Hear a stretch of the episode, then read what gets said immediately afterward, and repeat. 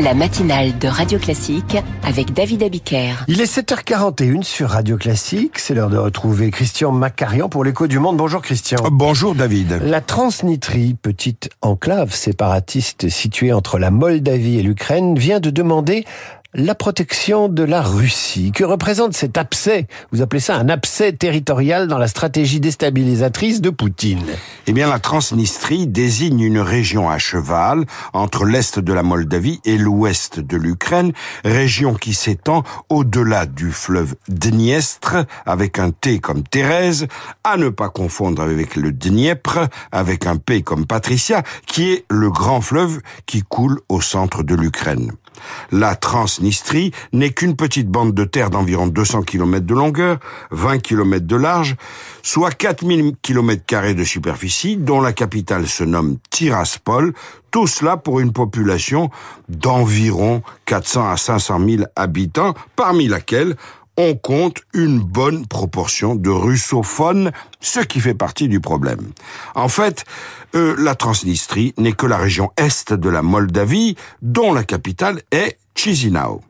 La Transnistrie s'est déclarée indépendante à la fin 1991, mais cela a entraîné en 1992 une courte guerre avec la Moldavie, la guerre du Dniestre, qui a permis à la Russie d'appuyer les forces séparatistes de Tiraspol. Résultat, l'indépendance de la Transnistrie n'est reconnue par aucun État dans le monde, pas même la Russie. Pas même par la Russie. En résumé, c'est un pays fantoche totalement acquis paradoxalement à la Russie qui ne le reconnaît pas. Ça ne fait absolument aucun doute, oui, acquis à la Russie. C'est le type même de conflit gelé que la Russie entretient afin de pouvoir disposer d'une zone sensible en bordure du camp occidental, soit un levier destiné à fissurer à la demande les plaques environnantes, évidemment, on pense en premier lieu à l'Ukraine.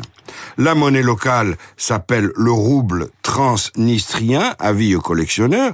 L'emblème est formé par la fossile et le marteau, ça c'est pour les nostalgiques. Et la région reçoit du gaz russe gratuitement, ce qui est un cas unique. Environ 1500 soldats russes, soi-disant chargés du maintien de la paix, stationnent sur place, sauf que ce territoire regorge de dépôts d'armes. À plusieurs reprises, les autorités locales ont réclamé leur attachement à la Russie sans suite. Mais depuis 2022 et la guerre que la Russie livre à l'Ukraine, la Transnistrie est un lit de braise qu'il suffit de ranimer.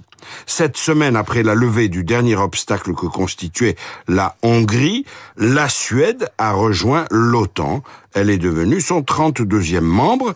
Il n'est pas absurde de penser que Vladimir Poutine puisse songer à instrumentaliser la Transnistrie comme une réplique, une riposte à l'élargissement de l'OTAN. Et là, Poutine semble sortir le grand jeu. Ah, effectivement. Euh, hier, à Moscou, il a réuni toute l'élite russe, militaire, politique, économique, religieuse, pour prononcer un discours fleuve de plus de deux heures dans lequel il a vanté tantôt les vertus champêtres de la Russie tolstoyenne, tantôt la nucléarisation de l'espace et le cauchemar nucléaire qu'il réserve aux Occidentaux.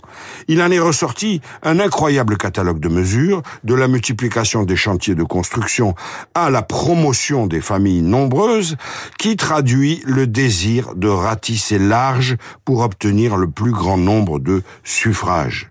Vladimir Poutine a même promis de porter l'espérance de vie au-delà de 78 ans en 2030, 78 ans en 2030, ce sera comme par hasard exactement l'âge exact qu'il aura lui-même atteint à cette date.